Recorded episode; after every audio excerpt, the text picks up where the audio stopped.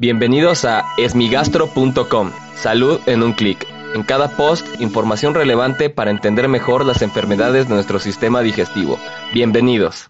Hola, ¿qué tal? Soy Norberto Chávez y les doy la bienvenida a esmigastro.com. En este podcast daré respuesta a las preguntas que tienen sobre las enfermedades del aparato digestivo. Y como todos los lunes y viernes, hablaremos acerca de las enfermedades hepáticas y de las dudas que existen alrededor de ella.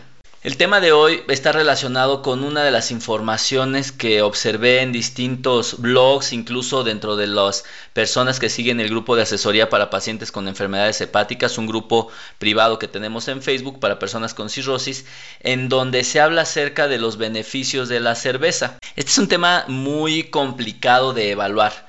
Eh, lo primero es saber que la cerveza no deja de ser una bebida alcohólica, es decir, el porcentaje de alcohol que tiene, que puede ir del 4 al 8 o 12%, es una cantidad considerable de alcohol. Por lo que en personas con enfermedades hepáticas avanzadas, es decir, personas con fibrosis F4, que es el mayor grado de fibrosis, o con cirrosis hepática, la cual se puede manifestar por asitis, que es agua en el abdomen, por encefalopatía, que son alteraciones neurológicas, o por presencia de varices esofágicas, en estas personas ningún tipo de bebida alcohólica está permitida, incluyendo a la cerveza, es decir, no pueden consumir ningún tipo de bebida ni cerveza. Ahora bien, existen algunas evidencias acerca de los beneficios que tiene pues para bajar de peso, lo cual es muy complicado de, sustentar, por varios motivos. Particularmente el alcohol que tiene la cerveza tiene calorías. Entonces el consumo de cervezas puede ocasionar que ganemos calorías que son muy difíciles de eliminar de nuestro cuerpo, particularmente si tenemos sobrepeso u obesidad como el 70% de los mexicanos.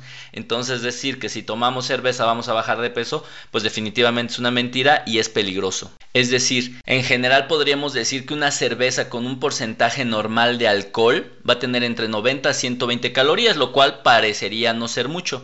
Pero si hablamos de una dieta promedio de 1200 a 1500 calorías, pues casi estaríamos hablando del 10% en una sola cerveza. Entonces, obviamente si estamos en un esquema de reducción de peso, pues no es una buena idea consumirlos.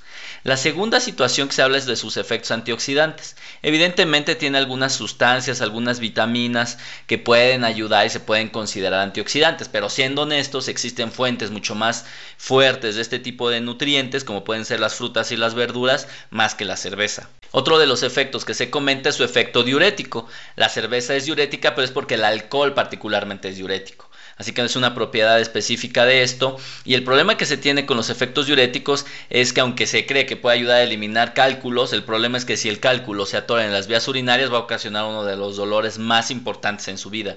Entonces como que estar tomando diuréticos, aunque parezcan naturales, pues no es precisamente la mejor opción. Algunas personas dicen que ayuda a, controlar el colesterol, que previene el Alzheimer. El único problema que existe con toda esta información alrededor de los beneficios de la cerveza es que la mayor parte de estos estudios están patrocinados por las mismas industrias cerveceras, por ende la calidad científica de ellos es bastante baja. Pues espero que esta información haya aclarado mucho que no existen tantos beneficios sobre el consumo de las bebidas alcohólicas. Aún así, si tienes alguna duda, te invito a que escuche los episodios previos. Y si aún tienes algo que no te haya quedado claro, en el sitio web esmigastro.com encuentras el formulario a través del cual puedes enviarnos tu pregunta. Y si quieres participar en el podcast, solo marca al 55 41 69 11 04 y podrás grabar tu mensaje al cual yo daré respuesta. Gracias por haber escuchado este post.